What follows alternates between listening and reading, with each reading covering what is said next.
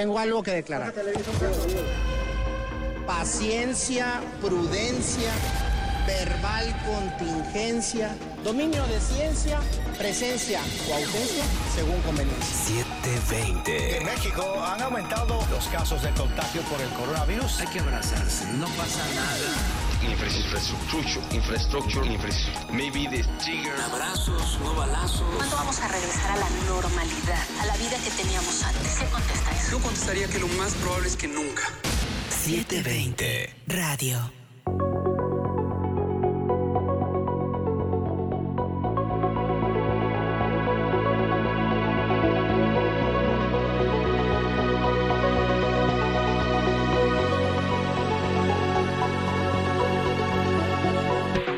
¿Qué tal? Bienvenidos a lo que es 720 Radio. Yo soy Alejandro Ávila, titular del proyecto Mostaz en tu Colonia. También aquí nuevamente en el episodio número 4 de 720 Radio.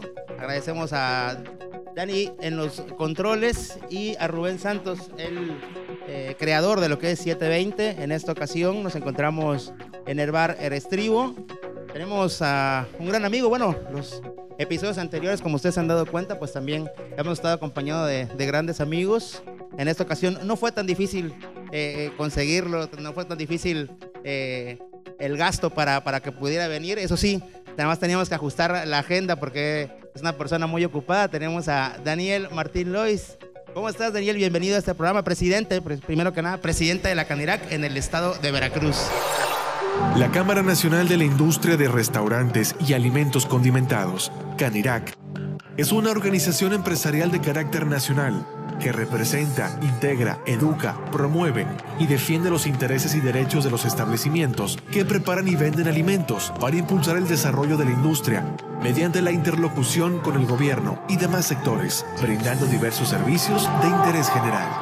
Un gusto estar aquí en tu auditorio, iniciar, estar entre los primeros en este proyecto de 720 que creo que va a ser bastante, bastante positivo, creo que es una buena iniciativa y les deseo todo el éxito del mundo en el proyecto y cuenten conmigo las veces que haga falta estar aquí. Muchísimas gracias. Pues rápidamente vamos a empezarle con lo, con lo que es el tema, ¿no? Eh, ya lo habíamos platicado antes, desde que te invitamos. Eh, hay una situación, eh, algo que tú me decías, puta, no me, no me cuentes de eso, ¿no? Pero es inevitable, ¿no? La situación que se ha vivido en el tema turístico, del tema de los restauranteros, de los hoteleros, de todos los empresarios durante, durante la pandemia, lo complicado que, que vivieron. Ya llevamos bastantes meses de esta situación de la pandemia. Quiero que nos platiques primero que nada porque siendo sinceros, eh, nadie esperaba esto, ¿no? Ningún gobierno de ningún, de ningún tipo, ningún empresario, ningún ciudadano lo, lo esperaba. Eh, no sabíamos cómo llevar a cabo esto, pero primero que nada ustedes, eh, ¿cómo les vino? ¿Cómo, cómo lo intentaron afrontar las primeras, las primeras semanas? Pues bueno, es una situación compleja. Obviamente nadie estaba preparado para esta situación. Eh, como empresario uno pues trata de tener eh, ciertas situaciones que puedan llegar a suceder, ¿no? De un mal fin de semana, una mala semana, inclusive un mal mes, ¿no? Por lo que fuera.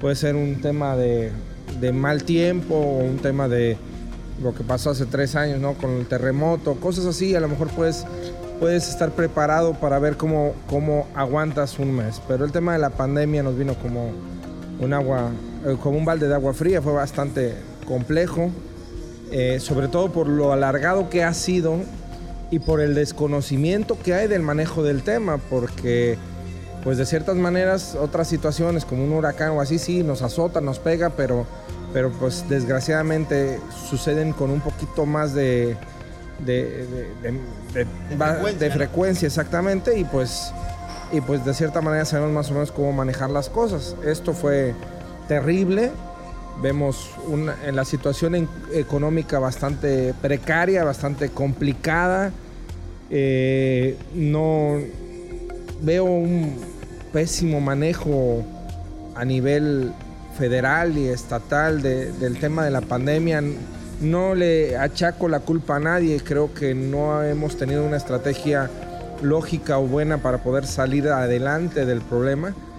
Y pues bueno, ¿qué te puedo decir? Uno como empresario, pues afronta este tipo de cosas eh, al principio tomando decisiones fuertes, Pero en esta ocasión y por el tema de, de- lo difícil que era enfrentar esto, el empresariado salió adelante tratando de apoyar a sus colaboradores antes que cualquier otra situación. Oye, a ver, siendo sinceros, tú me parece que tienes negocios en otra, no solo en Veracruz Puertos, en otros puntos, también tienes amigos que tienen eh, negocios eh, en otros puntos y, bueno, como presidente estatal conoces a otros presidentes de cámaras de otros lados. Eh, de manera sincera, o por lo menos lo que tú pudiste platicar con ellos, ¿cuánto aguantaron de manera normal?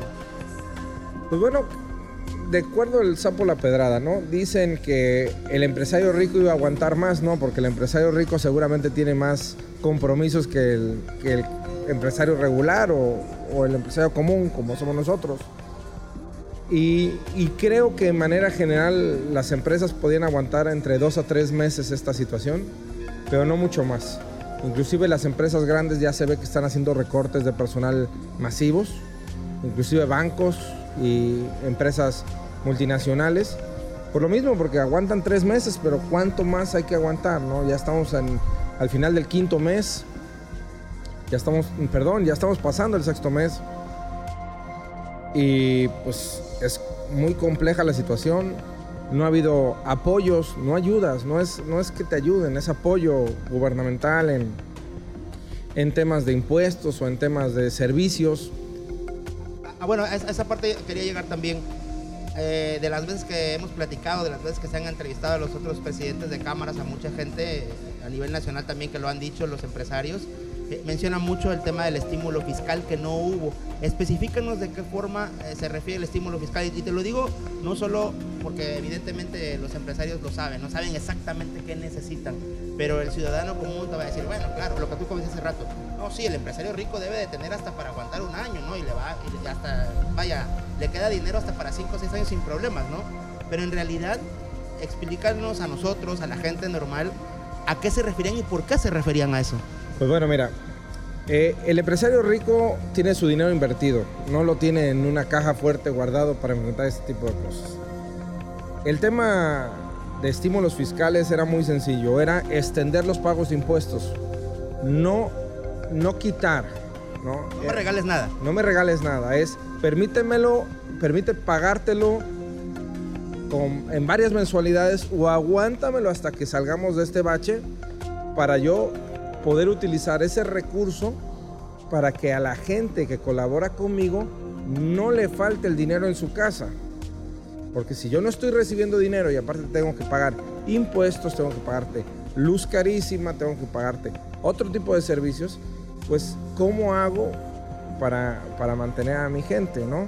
O sea, sí, te pago los impuestos, va, y el Infonavit va, y con qué come mi gente, ¿no?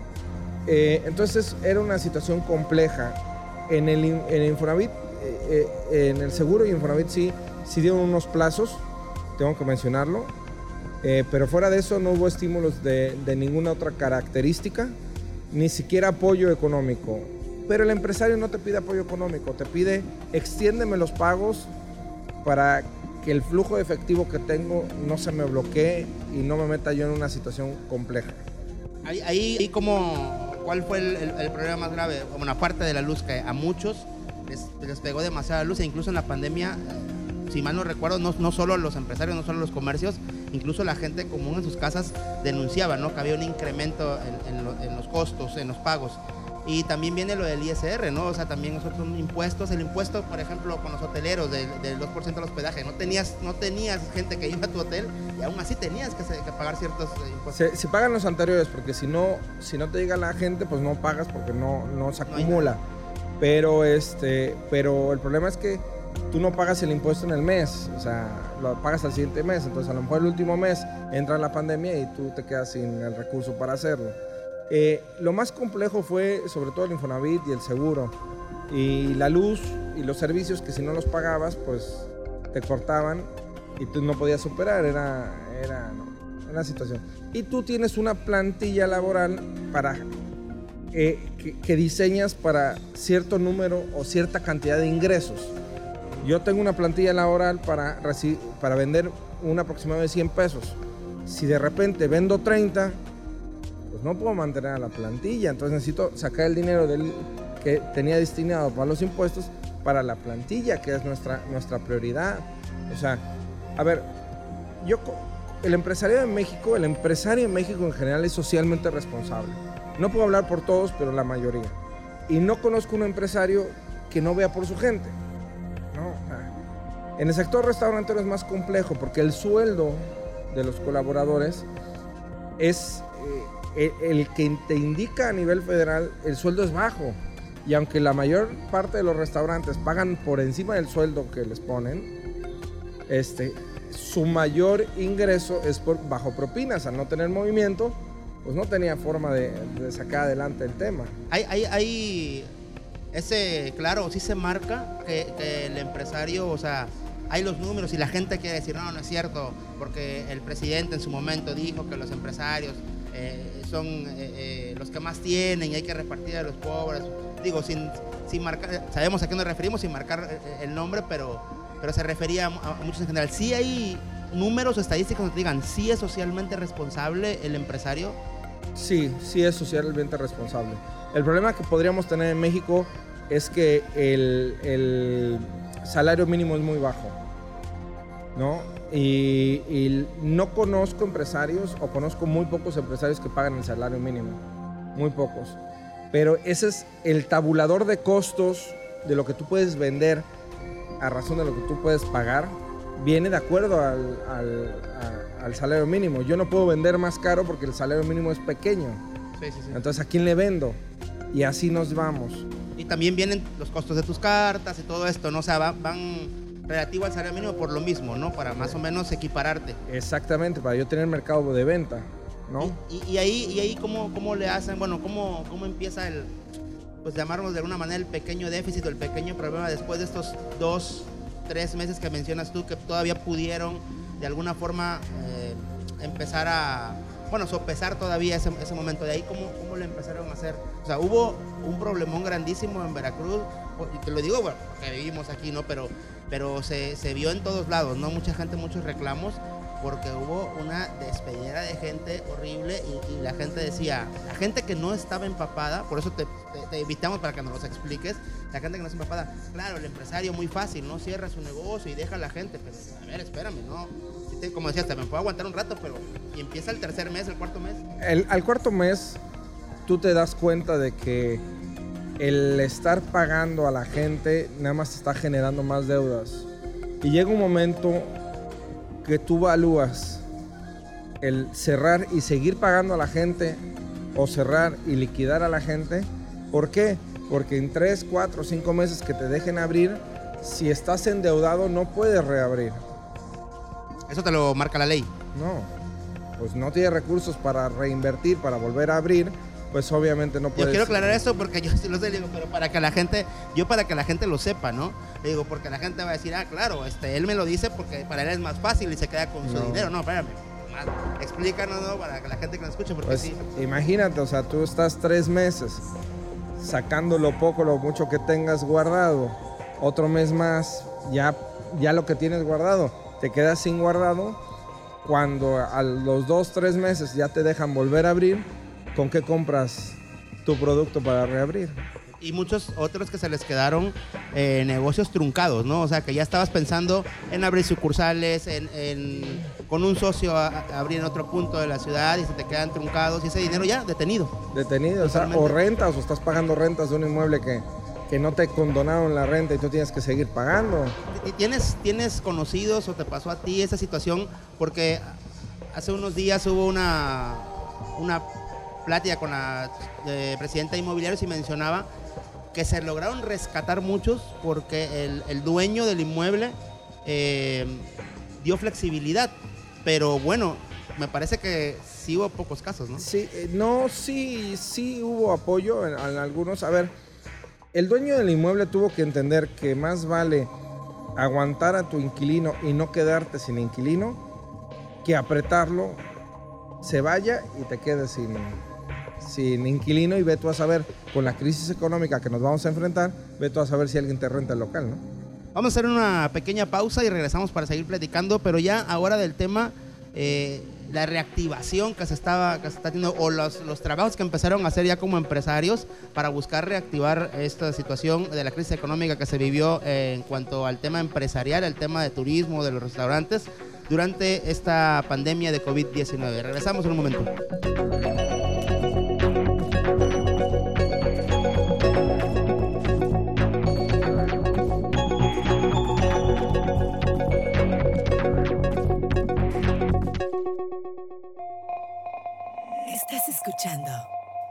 720 Radio. Radio. Facebook arroba 720. Contando historias. El burrito jarocho llegó a Puente Moreno. Tenemos burrito de barbacoa, burrito de adobo, burrito de pibil, burrito de milanesa y los especiales, burrito de camarón y burrito tacon mac con su carnita asada. Contamos con reparto a domicilio. WhatsApp 2297 81 2303. Búscanos en Facebook como El Burrito Jarocho. ¡Te esperamos, primo! Estás escuchando 720 Radio. Radio. Facebook arroba 720. Contando historias.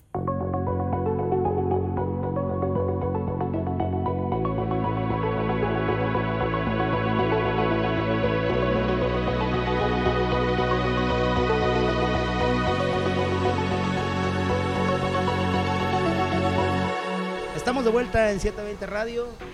Estamos platicando pues, los temas que han surgido de la pandemia. Ya habíamos platicado en su momento del feminismo, la situación, cómo venía creciendo eh, el movimiento, pero también las afectaciones que se tuvieron durante la pandemia. Seguimos todavía desafortunadamente pues viviendo los estragos, en este caso platicando con Daniel Martín Lois, pre- presidente estatal de Canirac, sobre la situación que vivieron los empresarios durante estos meses, estos últimos meses, y que todavía siguen eh, viviendo, pero empezaron también eh, pues, ya a tomar las riendas, ¿no? Al ver que no había apoyo de alguna otra forma de otros de otros puntos dijeron pues nos tenemos que juntar nosotros nos tenemos que eh, pues ahora sí que hacer una unión y ver de qué manera vamos a salir adelante pues en conjunto porque a final de cuentas por lo menos y Dani ahorita me lo vas a, a detallar se unen hacen un grupo de, de presidentes de cámaras y al menos entre todos superan los más de, de 10 mil empresas y por ahí como unos 90 casi 100 mil eh, eh, eh, personas a las que les dan empleo. Entonces la verdad es que si no, si no llegan a tener algo concreto, si no llegan a, a moverse ustedes, pues bueno, si ya de por sí se han perdido muchísimos empleos, perder esos 100 mil que tienen en este momento seguros, pues sería complicadísimo. Explícame Dani cómo, cómo surge esta idea de de unirse y cuáles son los objetivos que se están trazando para tratar de salir adelante de esta situación. Bueno, esto no es una idea de ahora, ya tiene dos o tres años que la estamos trabajando. Cuando, cuando inicié yo como presidente de Canirac en Veracruz, junto con Juan José Sierra en, en Coparmex, Sergio Lois en la Asociación de Hoteles, eh, y en Canaco estaba Jesús Muñoz de Cote, pues vimos la necesidad de trabajar en conjunto porque desgraciadamente eh, en años anteriores y sin, y sin criticar a nadie, no había una coordinación entre, entre cámaras y asociaciones bien construida como un eje eh, de las necesidades que tenemos como Veracruz o la zona conurbada. Entonces empezamos a trabajar de la mano, se fueron creando consejos como el Consejo de Seguridad Pública que ya existe, el Observatorio de la Salud, este, el Consejo Metropolitano de Turismo. Se han venido armando de dos años a la fecha y pues faltaba un consejo coordinador real, ¿no? En el cual haya unión, en el cual haya una coordinación como tal de agendas. Todo el mundo tiene su propia agenda, pero hay ciertos puntos como el de salud, seguridad, turismo, economía, este, eh, el implade que hay que, ya estamos viendo la forma de, de que se re- reestructure el implade. Este, son temas puntuales que tenemos que trabajar en conjunto aunque yo tenga una agenda de, restauranteros diferente, pero esos cuatro o cinco puntos pues son los mismos eh, para todas las cámaras. Y al momento de alzar la voz que se alce, bueno, eh, en conjunto por, el beneficio de todos, ¿no? De todos y, de los trabajadores que tienen, de sus mismas empresas para que pues haya este flujo económico que ustedes mencionan, ¿no? Esto existe mucho en muchos, este, en muchos estados, en muchos países. Mismo en, en Nuevo León, Nuevo León ha tenido un crecimiento impresionante por la coordinación de cámaras, por la coordinación de, empresarios, sin que haya un, jefe o supremo o un rey que sea el presidente del consejo, no. El que siempre quiere salir en los medios y todo. No, esto, es, coordinación, va a haber un coordinador cada seis meses, nombrado por nosotros mismos, cada seis meses se cambiará, que no tiene por qué tener voz ante los medios, es nada más coordinador de agendas en el cual digan, no, la coordinación de la agenda de este, de este mes es que la seguridad está creciendo y tenemos que tener eh, todos el mismo eje y hablar del mismo tema, no hablar tú de que está la cosa mal en seguridad y de repente sales, no, pero nosotros no tenemos afectaciones, porque el que te afecta el de enfrente no quiere decir que no te afecta a ti. Sí, exactamente. Y ahí, y ahí bueno, empezaron ya como tal, bueno, dices, se viene trabajando desde hace dos años, ¿no? No es, no es algo improvisado. Pero bueno, ya tienen, ya lo presentaron y ya tienen algunos puntos eh, básicos. Sí, el, día de ayer fue la primera asamblea ordinaria de este consejo en el cual se, solicita la protocol, bueno, como se diga, el protocolo de dicha, más fácil, de, dicha asamblea ya ante notario para empezar con los registros y empezar a marcar las leyes o las reglas de los que estemos sumados en este consejo, ¿no? Oye, ahí, a ver, más o menos decían hace un par de semanas, han cerrado varios negocios, entre industrias, entre pymes, entre varios negocios, y, evidentemente se perdieron muchísimos empleos. Eh, dentro de este consejo, ¿habría alguna forma, alguna manera o que ustedes vieran de poder rescatar algunos, de poder ayudar a rescatar algunos? Sí, esa es la finalidad. Luego tenemos la vaga idea de que rescatar es ayudar. Y hay una, brecha muy grande entre ayudar y apoyar. Eh, nosotros cómo apoyamos? Gestionando o peleando las condiciones para que el empresariado esté bien. Lo que tiene que hacer un organismo junto con el gobierno es generar las condiciones para que el empresariado pueda fomentar la inversión, pueda generar empleo. Si las condiciones no se dan, el darles algo no sirve de nada. O sea, sí, no, es, no, te voy a dar 200 mil pesos para que abras tu negocio, ¿no? Probablemente te dice el gobierno, hablas con ellos, a ver, eh, los primeros tantos meses no me vas a pagar ciertos impuestos en lo que te estableces. O te apoyo, mira, ¿sabes qué? Tienes que sacar estos permisos y te, en vez de que me decirte, me tienes que pagar 100 mil pesos de permisos, págame 20 durante 5 meses, ¿no? En lo que tú vas creciendo. Esos son, esos son apoyos, esas son gestiones, ¿no? Ese. O, ¿sabes qué? Vete abriendo y yo te voy revisando que todo Que todo vaya fluyendo como yo quiero, ¿no? Como necesitamos conforme a la ley, ¿no? Exactamente. Por ejemplo, hay un proyecto muy, bueno, hay una iniciativa muy fuerte en, el, centro de Veracruz por parte del, alcalde, del alcalde porteño en el cual si quieres invertir en el centro histórico, mm, se te condonan casi todos los, los gastos de los permisos, nada más tienes que tener la documentación, pero casi no pagas de permisos, ¿no? Y, ahí, bueno, evidentemente le beneficia al, empresario, ¿no? Y, da, bueno, abre su negocio y evidentemente da empleo.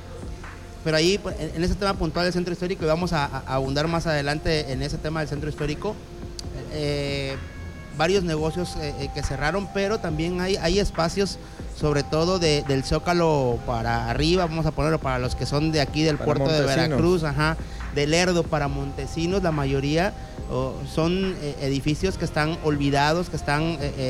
Exactamente, lo que hay que hacer es esa, nada, esa coordinación, hay que generar... ¿qué, ¿Qué tiene que generar un gobierno? Tiene que generar seguridad, sobre todo.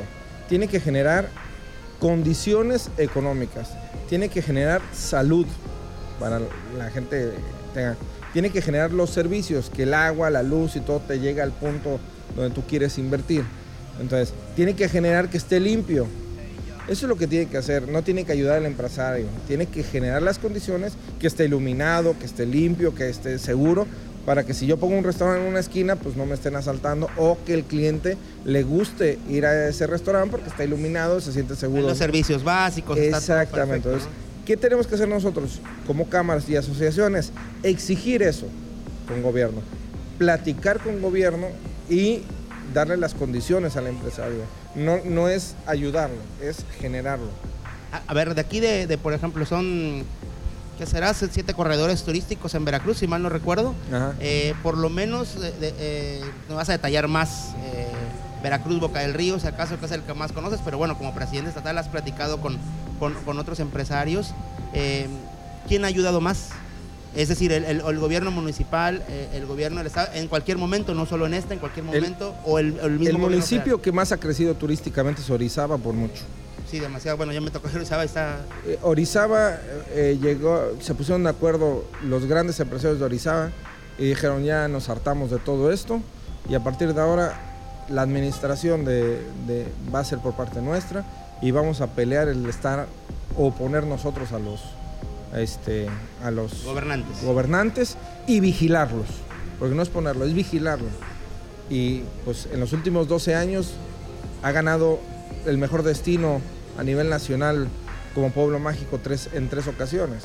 Un, una ciudad que, sin ofender, pero así lo voy a decir para llegar a tener la comprensión del tema, que era un pueblo o un rancho hace 15 años. Hoy es una ciudad que vale mucho la pena voltear a ver. Hace poco leía un reportaje. y, ahí, en lo que dices, perdón, ahorita para que continúes, pero en ese que dices del tema de vigilar, que es muy puntual, eh, los diferentes eh, alcaldes que han pasado durante esos 15 años han tenido también esa mentalidad. A ver, le voy a dar continuidad, no se ha hecho, hasta aquí me quedo y yo quiero, yo quiero hacer lo mío y, me voy por este rubro. No, no, no. Siguen y le han dado continuidad tanto que ha crecido demasiado. Yo sí he ido. la forma de lograrlo es levantando como ciudadano la voz, no por algo particular, sino por la ciudad. O sea, cuanto más se levante la voz y cuanto más el ciudadano, empresario, organismo intermedio o como le quieras llamar, se involucre en la vida política de, de la ciudad, va a haber más constancia y más seguimiento de las cosas. Si se permite que el nuevo gobernante llegue con su ideología, con su forma de pensar, con sus logotipos, con sus eslogan y tire todo lo del anterior, pues nunca vamos a avanzar. ¿Cómo quieres crear una marca turística? ¿No? Sí. Vamos a hablar de Veracruz. Veracruz tiene una marca turística que se llama Disfruta Veracruz.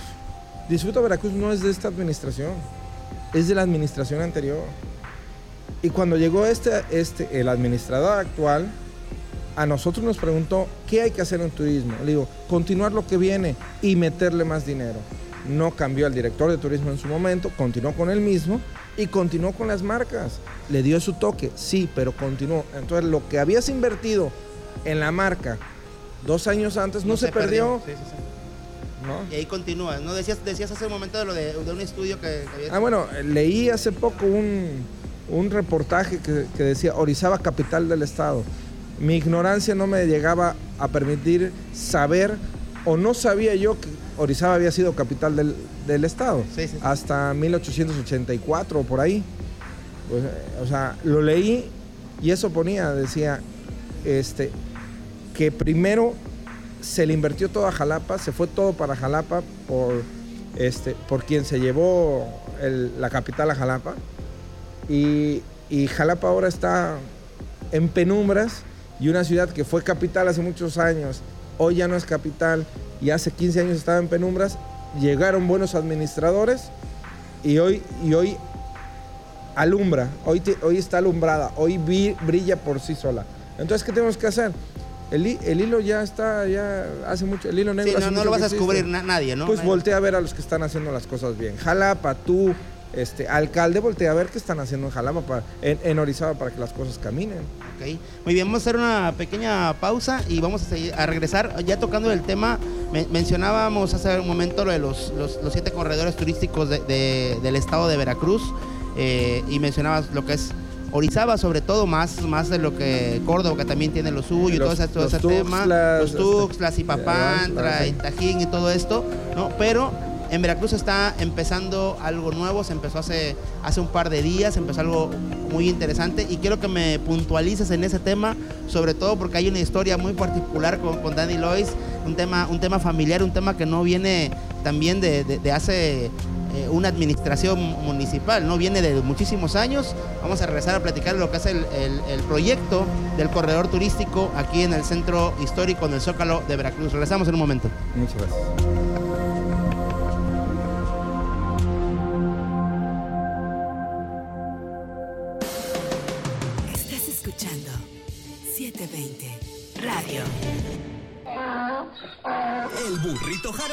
llegó a Puente Moreno. Tenemos burrito de barbacoa, burrito de adobo, burrito de pibil, burrito de milanesa y los especiales burrito de camarón y burrito Tacon Mac con su carnita asada. Contamos con reparto a domicilio. WhatsApp 2297 81 2303. Búscanos en Facebook como El Burrito Jarocho. Te esperamos, primo. Échale guarachazo escuchando 720 Radio.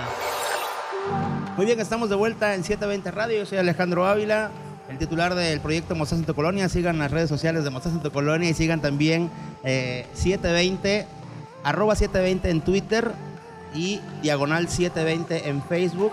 Próximamente estarán mostrando pues el nuevo capítulo que tienen en 720 en video si mal no recuerdo, es eh, una historia, una historia de una maestra que pues se puso a hacer la recolección eh, con muchas personas, tanto económica, apoyos eh, sociales para conseguir televisiones, para que los niños pudieran tomar pues sus clases y la verdad es que es una historia como todas las de 720, con una narrativa impresionante, con, una, con unas grandes imágenes, no se la pierdan, en próximos días va a estar disponible. Y pues bueno, seguimos eh, platicando de lo que es esta situación del turismo en Veracruz, de las situaciones que han vivido durante esta pandemia. Hay un tema particular que, que Dani quiero que me lo desglose así en totalidad porque pues evidentemente él lo conoce desde, desde niño prácticamente y es algo que, que no solo lo, lo, lo luchó él en compañía de otros empresarios que ya se, que ya se logró, que es lo que es eh, el corredor turístico que acaba de iniciar hace unos días en el Zócalo de Veracruz, donde, donde se cierra la avenida Independencia, la principal del centro histórico. En estos momentos se, se decidió que se cerrara de lo que es Mario Molina, es decir, donde está la Catedral de Veracruz, dos calles más adelante hasta lo que es los portales del Lerdo pues la avenida Independencia se vuelve peatonal, se vuelve pues eh, donde los empresarios pueden poner mesas, pueden eh, eh, colocar tarimas para que haya espectáculos artísticos. Y bueno, pues empezaron con esta situación hace, hace unos días, pero platícame toda, toda, toda la historia completita, Dani, porque este proyecto pues en la cabeza le surgió a tu papá de hace muchos años y bueno, se estuvo luchando y luchando, tuviste la fortuna de, conseguir también a lo largo de los años empresarios que pensaran igual que tú, amigos también y pues eh, de alguna u otra forma de tanto luchar pues también el apoyo de, las, de los entes gubernamentales que dijeron pues órale ya, órale ya deja de estar jodiéndole, vámonos, ¿no? Pero, pero más o menos va saliendo, ¿no? Pues bueno, sí, la verdad es un, un tema bastante una historia bastante bonita, compleja, pero eh, el, ciudadano que deja de entender su historia y sus costumbres está destinado a desaparecer. La ciudad que no, que no le invierte a, a recordar lo bueno o lo malo que haya pasado en la ciudad, no tiene identidad. Entonces, es muy importante estar siempre este, invirtiéndole a la identidad de la ciudad. Dicho eso es porque hace años, casi 20, cuando el grupo empresarial al que pertenezco eh, decidió invertir en, el Gran Hotel Diligencia, es un hotel que tiene más de 200 años de historia, eh, fue con la finalidad de devolverle a Veracruz todo lo que ellos habían recibido dado que su estructura o ellos llegaron de otro país, ¿no? Con una mano por delante y otra por detrás. Entre ellos mi padre y, él me contaba que le daba mucha pena que en, el centro de Veracruz cada vez se veía menos gente o cada vez eh, se veía menos historia o cada vez se veía más apagado. Él decía que cómo podía ser que el corazón de la ciudad no estuviera latiendo con toda la fortaleza que debe de latir. Entonces, entre muchas pláticas que tuve con él, siempre me dijo que había que reactivar la Avenida Independencia como haciéndola peatonal o, con bailables o con, como un corredor turístico. Eh, como en muchas ciudades, es un, algo ya que existe en muchas ciudades, es un, un tema ya muy probado y inclusive de donde era mi padre es una ciudad 70% peatonal que ha ganado en varias ocasiones la mejor ciudad para vivir del mundo por lo mismo. Entonces, es un tema probado. Entonces, llevamos más de 14 años solicitando una reactivación fuerte en el centro de Veracruz y pues con varias administraciones platicadas, la verdad siempre con apertura del tema, pero con mucho miedo a dar un giro tan drástico por miedo a que a las represalias de, de algunos empresarios, ¿no? Y, y, sobre todo también luego de la ciudadanía, ¿no? O sea, la gente en general, no solo en ese tema del corredor turístico, en cualquier obra pública que hagas, en cualquier cambio que le pongas de cualquier índole, eh, al principio es renuente. Probablemente pasan, pasan los días, pasan los años y dices, bueno, la verdad sí funcionó, pero al momento es renuente, ¿no? Y ese es el, como que el miedo que tenían, ¿no? ¿Cuánto tardaron en cambiar la avenida de Díaz Mirón? Y el que me diga que la avenida de Díaz Mirón no está mejor ahora que como estaba hace antes de la administración de Carolina, pues no conoce, nunca ha pasado por ahí, ¿no? o sea, eh, las cosas son como son. Entonces sí, eran renuentes, era difícil, siempre encontraban trabas, no veían la posibilidad. Y pues cuatro administraciones seguidas presentamos el proyecto y cuatro administraciones seguidas fue muy complejo sacarlo adelante. Eh, derivado de la pandemia, pues en una plática que tuvimos con el alcalde Fernando, este, me decía, Dani, ¿qué vamos a hacer con el centro histórico? Le dije, pues, pues ¿qué vamos a hacer? Reactivarlo, o sea, hay que meterle todos los kilos y hay que, ver de qué forma esto camine. Y pues me, dijo, voy a pensarlo. Y días después fue cuando me dijo, Dani, ¿sabes qué? Bueno, tengo que aclararlo. Desde el principio de su administración dijo que esta, en su administración sí iba a pasar. Entonces cuando me habló y me dijo, oye, ¿sabes qué? Va. Va y vamos con todos los kilos. Prefiero a la gente sentada en la terraza que sentada dentro de un restaurante donde hay aire, donde la gente puede caminar, donde, y que se reactive. Veo 14 cortinas cerradas en Independencia y ya me está preocupando mucho la situación.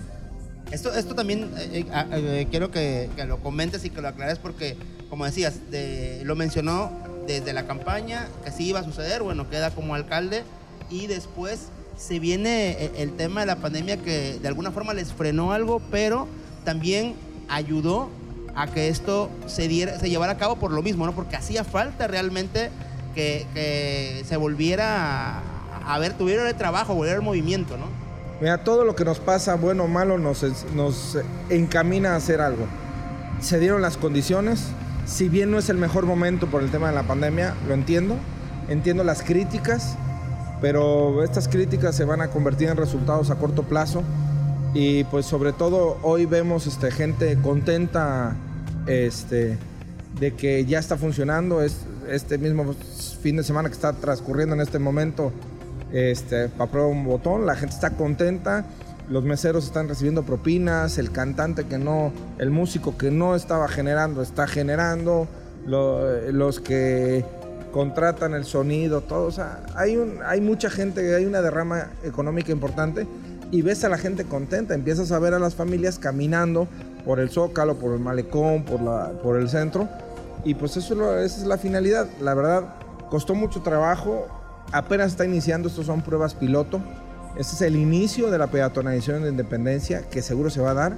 Ya hay muchos empresarios que pues no tenían 100% la seguridad de querer hacer las cosas, pero ya, ya hoy por hoy ya dicen, ¿sabes qué? Quiero sumarme porque ya como estamos ya no, ya no sirve. Oye, de lo que tú platicaste con tu papá de hace muchos años, de las ideas que él tenía, que, él, que supongo quizás se sentaban incluso afuera, afuera del hotel y veían, veían Independencia y veían el Zócalo y te decían, mira, yo pretendo, o mi idea es esta, esta y aquello. Evidentemente, pues bueno, los años pasaron, tú con otras ideas, con los, con los eh, eh, eh, amigos y empresarios que te juntaste también tenían otras ideas. Em, ¿Qué lograron o qué han logrado al momento en este, en este programa piloto y qué les hace falta por lograr? Bueno, pues hemos logrado, primero que nada, lo más difícil, que es iniciar, ¿no? Eh, vamos a empezar a sumarnos. Eh, las pláticas que tuve con mi padre, pues eran unas, ¿no? Después vinieron muchas otras ideas y fueron creciendo. Pero pues lo que él siempre dijo es, cuando vas a hacer el bien por generar o porque la gente de tu alrededor o tu comunidad va a estar bien, vas a ver que las cosas van a caminar solas. Tú nada más tienes que estarlas impulsando. Entonces, este, sí, sí hay muchas cosas por hacer. Primero, pues hay que arreglar toda la avenida. No se va a peatonalizar con la calle como está, ¿no? Hay una inversión fuerte. Estamos hablando de un proyecto de cerca de 80 millones de pesos porque hay que cambiar este drenaje, porque el drenaje de la Independencia es el más antiguo, es de la ciudad más antigua de, México. Eh, creo que tiene 200 y pico de años el drenaje de la Avenida Independencia. Una cosa así, a lo mejor me equivoco en los datos, seguramente un experto podrá dar los datos reales. Y, y pues hay que hacer una inversión fuerte para bajar todos los cables, para que pero bueno, en principio sé que ya se cuenta con una parte del recurso por medio del tema de los parquímetros, un fideicomiso que hoy por hoy los empresarios tenemos la voz y el voto de en qué se maneja ese recurso. Entonces, este, ha habido esa apertura, entonces logramos juntar un recurso y eh, el alcalde nos ha permitido encaminarlo a lo que queremos. Seguramente en los próximos días ya se estará viendo el proyecto o presentando el proyecto de lo que se va a hacer. Estas pruebas son para que empezar a concientizar a la gente y que los empresarios se sumen. Y se van a lograr muchas cosas. Por ejemplo, estamos ahorita viendo que para, para las, noviembre poner figuras iluminadas de, de Catrinas y todo eso en todo el paseo de Independencia, porque se va a volver un paseo, va a dejar de ser una avenida. Y este, donde te vas a poder venir a tomar fotos y ver los escaparates y comprarte unos zapatos. Y va a estar ahí algunos módulos de información, algunos módulos de comida, seguramente muchos este, comerciantes mudarán al tema de servicios, cafeterías, bares. Pero bueno, esto es el inicio de muchas cosas que se pueden lograr. Lo que estoy viendo con muy buenos ojos es que la toma de decisiones en su gran mayoría nos la están permitiendo a nosotros como grupos empresariales para, para que no se estanque el tema económico. Sí, para que al final de cuentas tienes que ponerle a la gente que sabe, ¿no? Digo, con, todo el respeto, porque la persona que está el, en el cargo público gobernante, pues evidentemente llegó ahí porque, porque sabe, ¿no? es un administrador, pero, pero el empresario va más allá de la administración. El empresario no solo administra, ve la forma de generar la riqueza, que es su principal fortaleza. Y, la idea, bueno, que, te deseamos mucho éxito a ti y a todos los empresarios, porque esto va a jalar mucho para, para Veracruz, para el turismo, que, también le hace falta. Eh, que, que por, por fechas, ¿no? Decías, decías noviembre, pero también en diciembre ponerle cierto tipo de cosas, cuando sea carnaval, algo más, más característico y así detalles, eh, al punto en que, en que la gente acostumbre a venir a Veracruz porque, no sé, vamos a poner el ejemplo de, noviembre.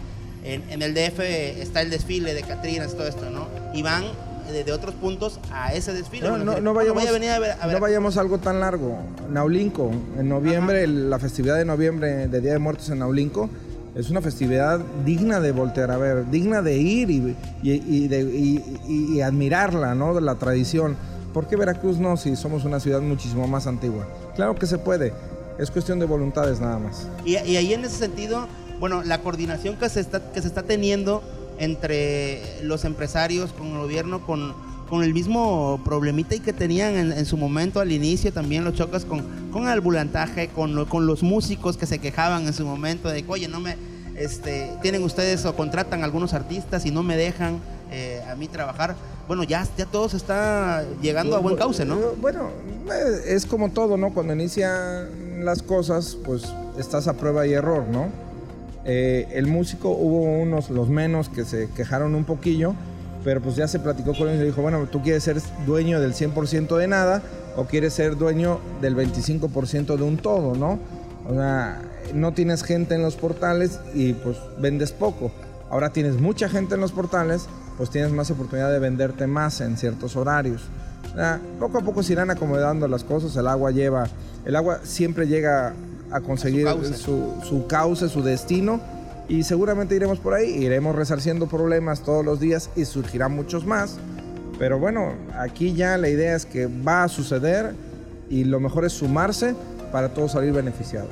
Dani, estamos ya casi nada de, terminar el programa. Te agradecemos mucho, la verdad, que nos hayas acompañado. Siempre es un gusto platicar contigo porque no solo platicamos de, lo del tema empresarial, platicamos a veces cosas hasta de, fútbol, que tiene por ahí algunos este, acuerdos. O Arriba el Atlético Veracruz, los piratas. Entre otros, ¿no? El Madrid en su momento. Bueno, también como, como veracruzano está el tiburón en su momento. Ah, el tiburón es siempre el tiburón. Hoy vemos dos equipos renaciendo en una nueva liga.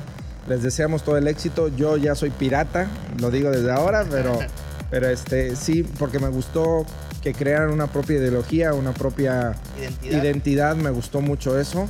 Y bueno, conozco a la ingeniero Ana María Macías, que es una es un tiburón. Ella sí es un tiburón. Este, ahora sí va a ser una pirata, pero es una empresaria digna a voltear a ver. Es una mujer de ley y confío mucho en que su proyecto va a ser todo un éxito.